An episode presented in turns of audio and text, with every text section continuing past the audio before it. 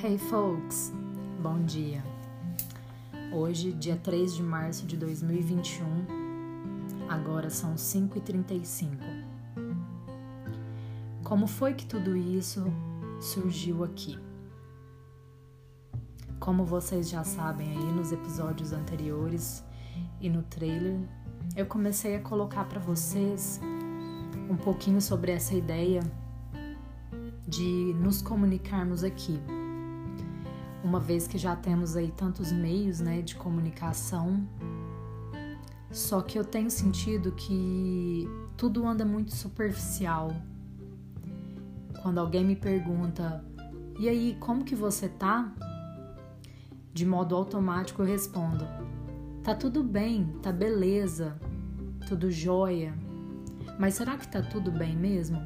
Ou será que a gente tá falando tudo da boca para fora? Sendo rasos, superficiais e mantendo aí relações no modo automático. Eu tenho uma mente muito inquieta, assim como todos vocês. Cientificamente, nos estudos de Freud, ele nos apresentou aí as três personalidades, vou chamar de personalidades, que temos dentro aqui dessa mente inquieta. O id, o ego e o superego. E eu nunca soube explicar o que, o que eram essas vozes, o que eram essas perguntas, inquietações, preocupações, briga e batalha dentro de mim. Então, muito curiosa que sou, que somos, como você também é, faz parte da nossa criança interior, eu vou em busca de algumas respostas. Sempre gostei de ler. Leitura faz parte do meu dia a dia, não só de livro. Não sou uma erudita, culta, filósofa e nem pretendo ser, mas como um ser humano que busca evolução, que busca melhorar um pouquinho, né, a cada dia. Eu sempre vou em busca de respostas, seja em livros, na internet, conversas, eu questiono muito meus amigos, meus contatos, em busca aí de algumas explicações para que a minha mente se acalme. Porque, como eu já disse, essa batalha entre o id e o superego, ela pode te deixar bem estressado a ponto de cometer atos aí de loucura, de pura insanidade. Porque o que, que acontece?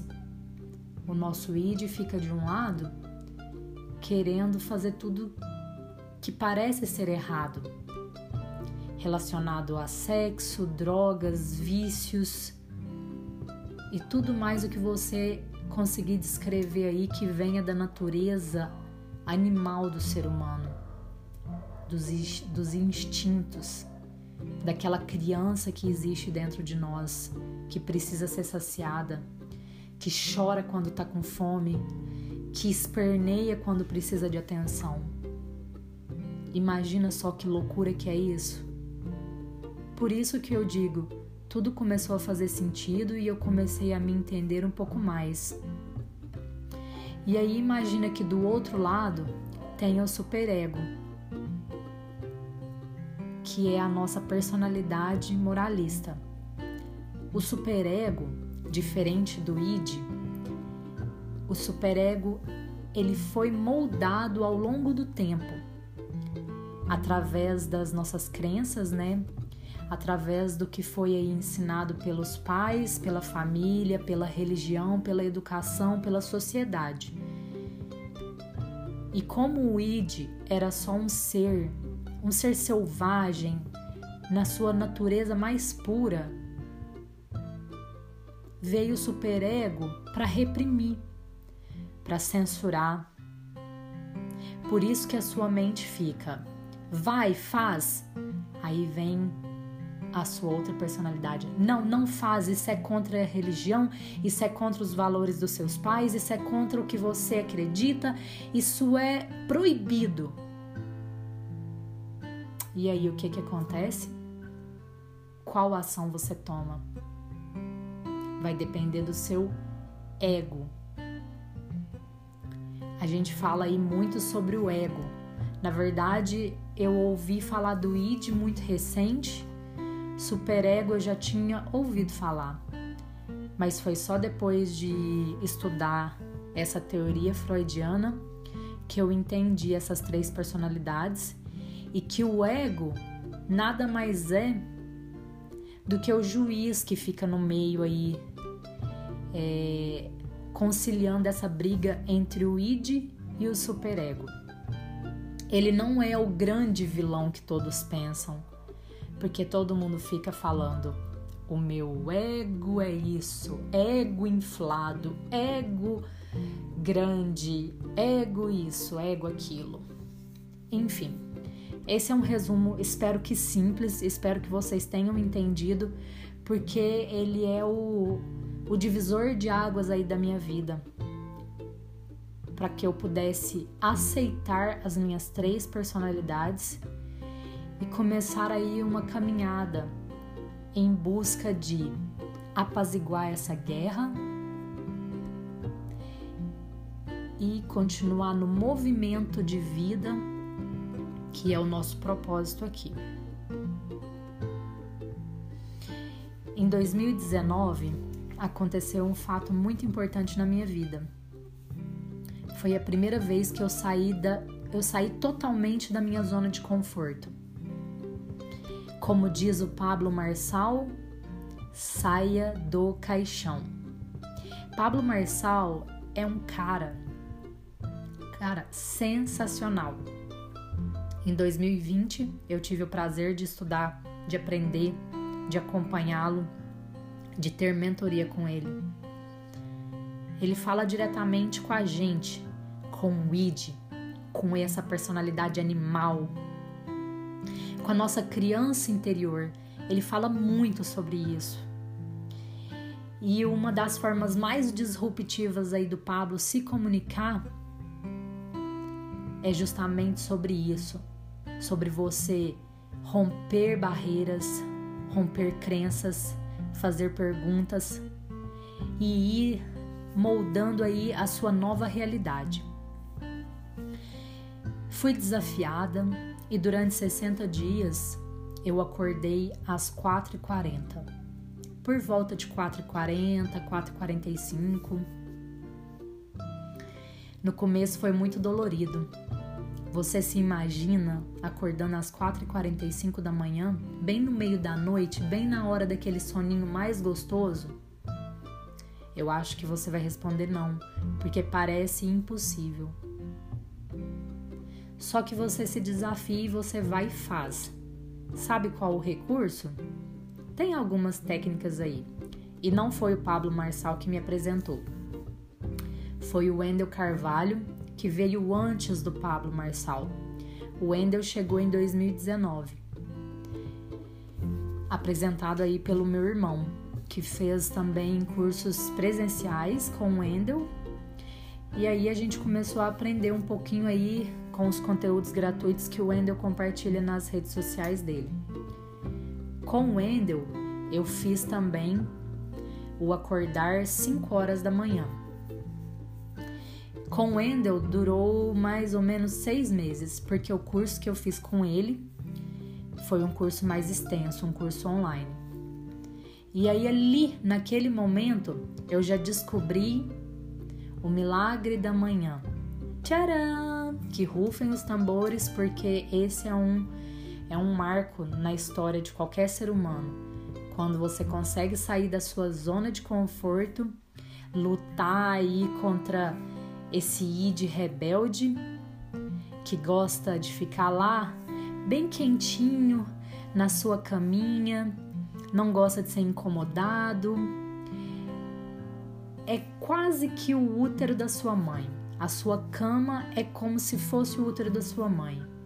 E aí por isso que o Pablo veio de forma disruptiva falando para você sair do caixão, porque se você fica ali na sua cama o tempo todo, o dia todo, horas e horas e horas, o que que vai acontecer? Biologicamente, fisiologicamente, você vai adoecer e por consequência mentalmente.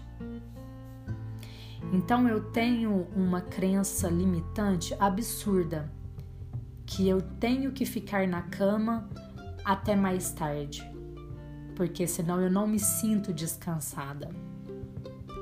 Será que isso é verdade? Isso faz sentido aí? Eu me desafiei, como eu já disse, e fiz o teste. Provei por A mais B mais C mais D que eu estava totalmente enganada, que essa crença ela me limitava, ela me puxava para baixo e me deixava realmente lá na cova.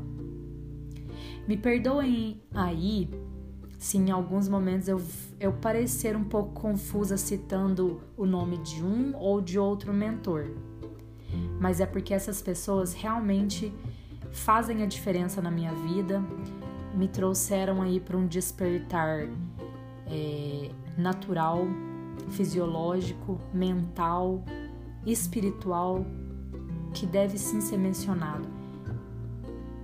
E o conhecimento adquirido com essas pessoas, eles se entrelaçam.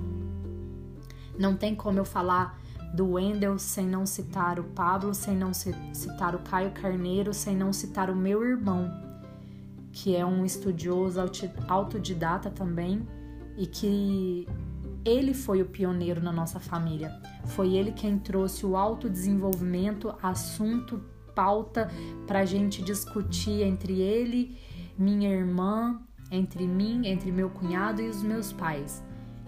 É notável a evolução de todos nós depois que a gente começou a discutir sobre esses temas de auto, autoconhecimento, autodesenvolvimento e aprendizado.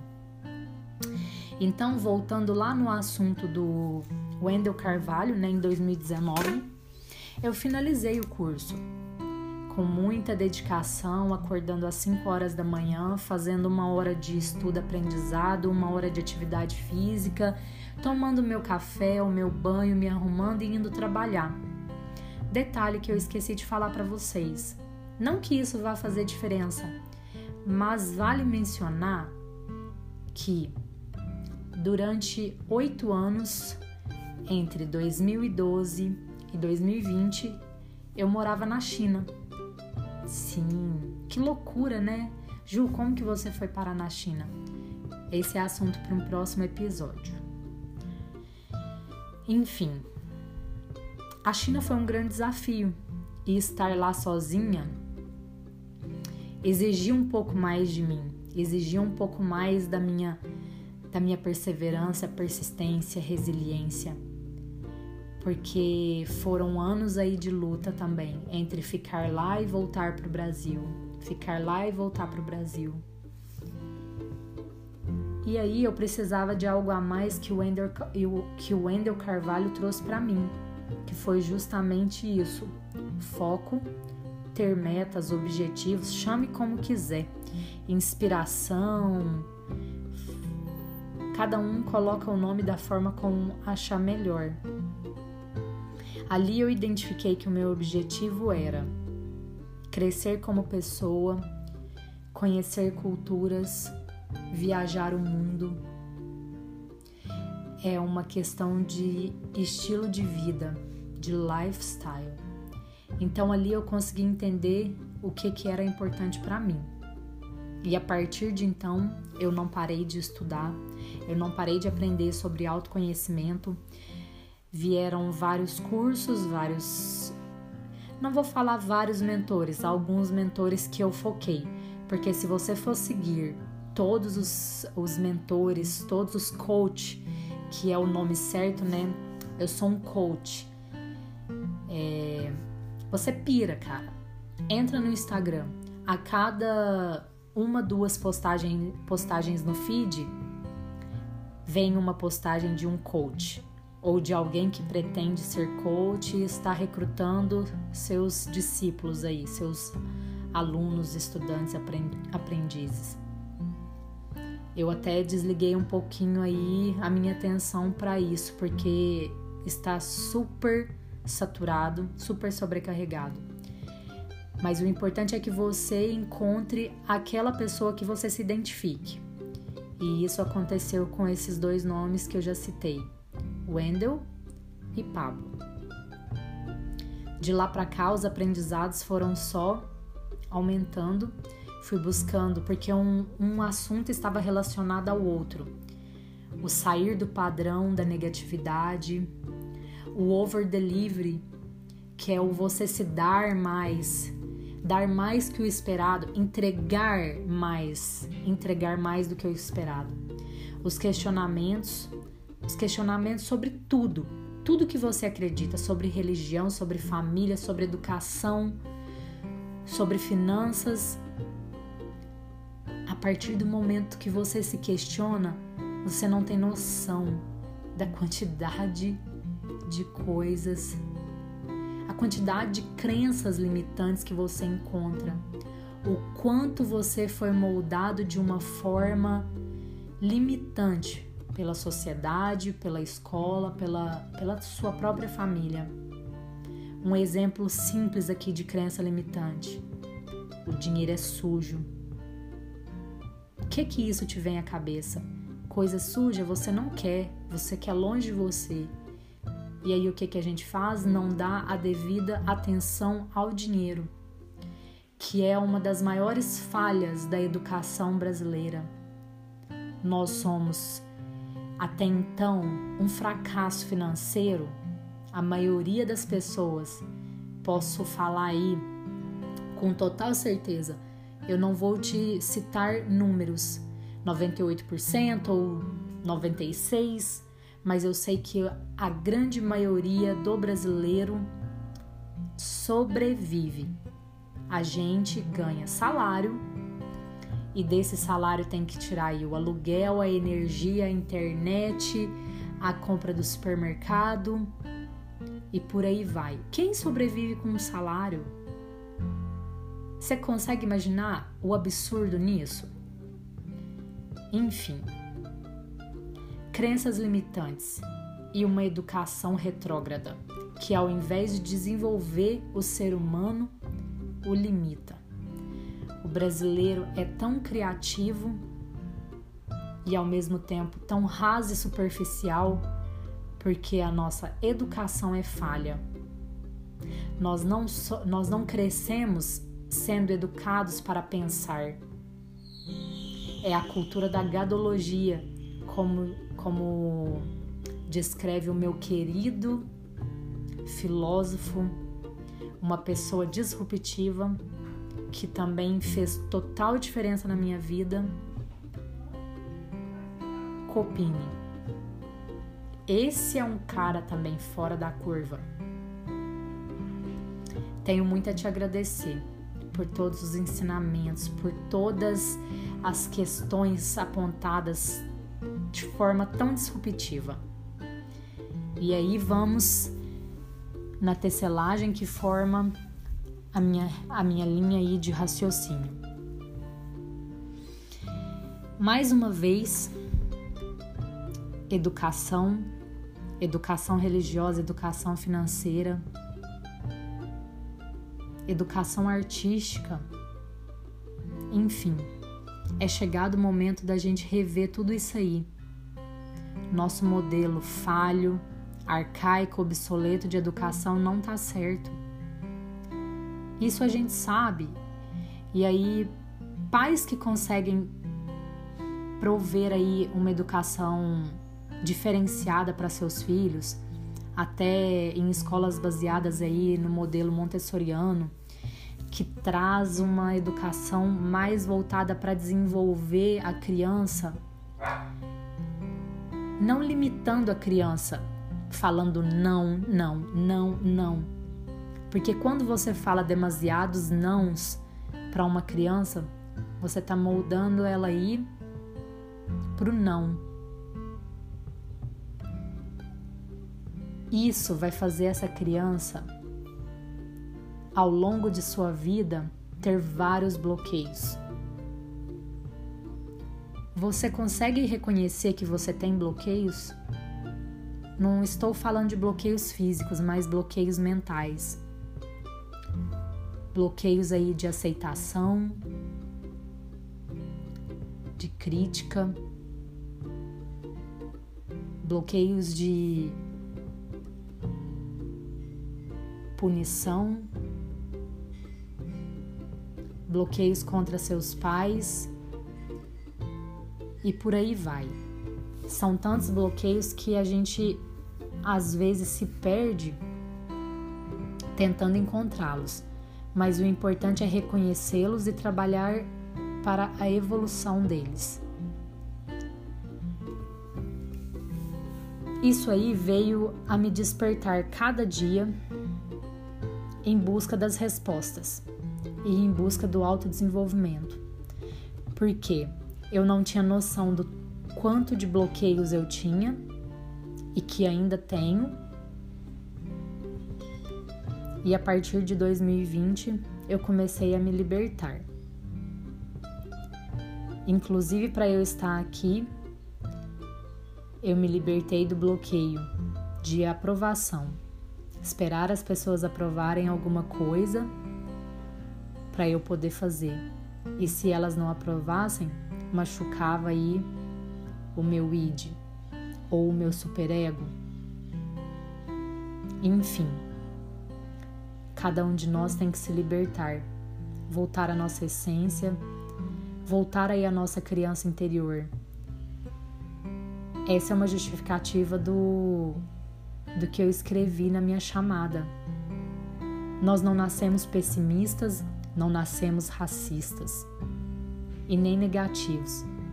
Isso é comprovado cientificamente. Esses pontos são desenvolvidos na nossa personalidade ao longo dos anos. E aí a gente vai só intensificando por causa do que a gente vê ao nosso redor, do que a gente ouve, do que a internet está formando aí dentro de você. Enfim, se a gente mantém a criança interior na sua essência, com certeza seremos muito, muito menos pessimistas e muito menos racistas.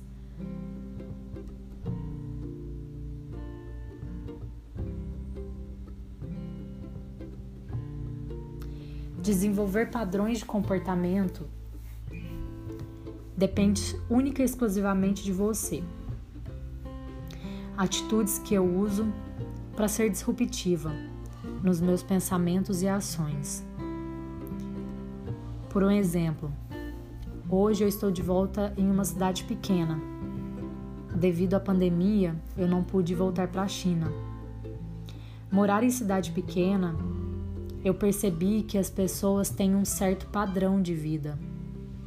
E uma das coisas aí que mais me chamou a atenção foi o alto número assim de pessoas que têm o perfil bloqueado, aliás, o perfil privado no Instagram.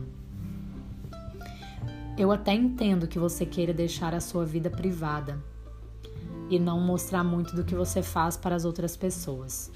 Mas por quê? Eu comecei a analisar que na cidade pequena, todo mundo se conhece. Na cidade pequena, tem muito mais chance de você ser criticado, ser julgado.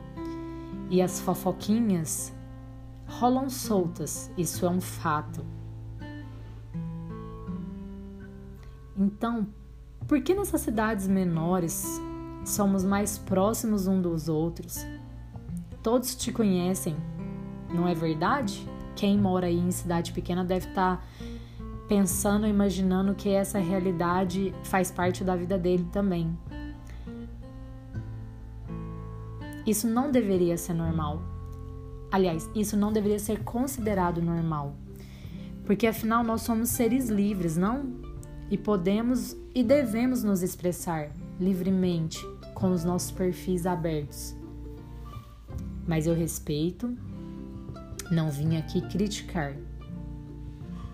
Só vim trazer um exemplo do quanto a sociedade te limita, do quanto temos bloqueios, do quanto precisamos nos livrar de certos padrões.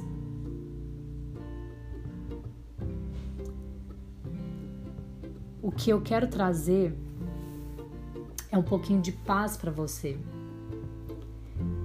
Essas coisas que eu falei aqui, esses assuntos, a maioria você deve ter conhecimento. E para os que você ainda não tem, eu posso te passar um pouquinho de é, nomes, informações de onde eu pesquisei, para que você também se é, mergulhe aí no seu autodesenvolvimento, autoconhecimento. O importante é que você questione. Questione sobre tudo o que você acredita. Faça perguntas, porque as perguntas são as respostas. Depois desse processo aí de aprendizado com o Wendel Carvalho, com Pablo Marçal, eu então me registrei para fazer um curso online na Universidade de Berkeley, na Califórnia. Nesse curso, que fala sobre o segredo da felicidade, foram quase 14 meses estudando as causas, os porquês, os, as variáveis aí dos sentimentos humanos. E porque tudo isso mexe, transforma, revigora e muitas vezes destrói id, ego e superego. Quem somos, a nossa essência. E tudo isso, todo esse aprendizado trouxe à tona a minha essência, a minha criança interior. Eu descobri que a yoga é uma das é uma das atividades que eu faço que me traz mais prazer em qualquer momento do meu dia. A meditação, o ato de respirar,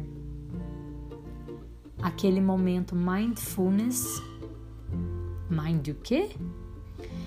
Calma, gente. Essa palavra ela é estranha, é uma palavra em inglês. Mind quer dizer a mente, full, cheia. O Nes é uma. É como se fosse uma entonação de intensidade. Então é uma mente cheia, é uma mente cheia de atenção. Quando você está com a sua atenção voltada para a sua respiração, por exemplo, você consegue sentir os benefícios daquilo. Por que, que a gente tem que ter esses momentos aí de mindfulness na nossa vida? Porque, cientificamente também comprovado, 47% do nosso tempo nós temos a mente aí divagando. Ou o que, que quer dizer isso, Ju?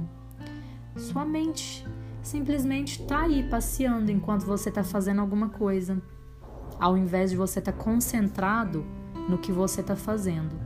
Sua mente está lá na China, está lá no Japão, está lá na festa que você foi um ano atrás, está lá no seu pensamento do que você vai fazer daqui três meses. Ao invés de você estar tá concentrado ali no que você está escrevendo, digitando, conversando com alguém, simplesmente a sua mente divaga 47% do seu tempo em um dia. Você já parou para pensar nisso? Será que foi só eu que fiquei super muito surpresa com essa com esse dado? E então eu passei a trazer mais, cada vez mais yoga, meditação, breaks, pausas, respiração, mindfulness, atenção plena para o meu dia a dia. Qual o resultado disso? Eu vivo uma vida mais calma, me voltei para o natural, para o simples e deixei aí um pouquinho de lado os medos, as angústias, até mesmo a depressão até mesmo a ansiedade. Comecei a entender com o querido mestre Bob Proctor que a ansiedade nada mais é que ignorância. Você não sabe, você não entende, você não tem conhecimento, gera uma ansiedade em você, ansiedade de um futuro que você não sabe que vai acontecer. E depressão por um passado que já aconteceu não volta mais e você não pode mudar aquilo. Enfim, é muito assunto para pouca hora, para pouco tempo eu vou me encerrando por aqui. Simplesmente pelo fato de que no dia 24 de fevereiro de 2021 eu acordei, saí de casa, fui ajudar a fazer uma live na academia do meu irmão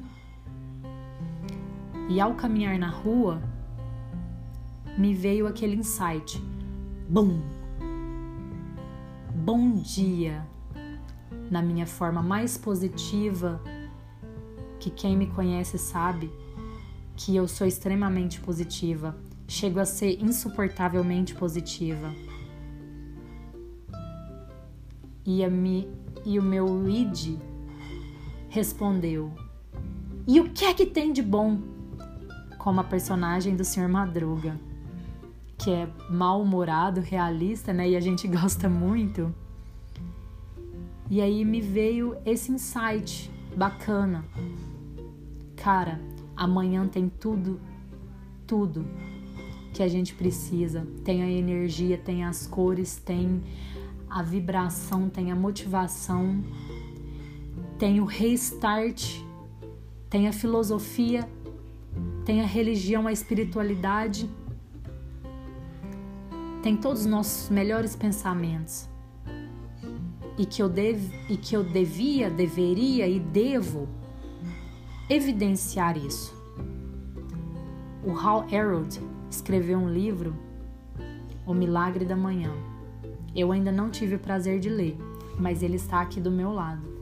Eu já fiz algumas consultas e sei que é um livro interessantíssimo, porque ele veio romper aí com crenças limitantes e transformar milhares de vidas. Tanto que ontem no, no meu trailer com o nome de 5 e 28, eu apresentei a frase de abertura que diz o seguinte: vou repetir aqui para vocês. Transformar um milhão de vidas uma manhã de cada vez. E é isso o objetivo desse podcast, às vezes não é transformar um milhão de vidas, mas transformar uma vida, duas vidas. A minha já foi transformada quando tudo começou a fazer sentido para mim, não para minha mãe, não para meu pai, não para ninguém. Mas nessa busca de autoconhecimento, essa viagem profunda esse mergulho foi fascinante para mim. Pode ser fascinante para você também. Eu quero me comunicar, quero compartilhar aí as bases de estudo, o conhecimento. Quero falar mais sobre esse curso, sobre o segredo da felicidade e trocar mais experiências com vocês, porque a sua experiência pode me ensinar muito e a minha experiência pode agregar alguma coisa na sua vida. Compartilha comigo. Estou aqui de forma simples, leve, de consciência aberta, sempre me questionando e perguntando: como posso deixar esse mundo melhor quando, eu, quando daqui eu partir? Porque se eu não fizer nada, a minha vida terá sido em vão. Há tantas filosofias falando isso que a gente tem que fazer alguma coisa pelo próximo. E é uma coisa que eu gosto muito: fazer algo por alguém. É uma satisfação sem fim. Conta comigo. Estou aqui para compartilhar, para me comunicar. Tenho certeza que o pouco que eu já aprendi até aqui, que as experiências que eu já vivi, que as suas experiências podem enriquecer o dia de alguém. Deixo aqui um salve, um abraço, um beijo. Namastê.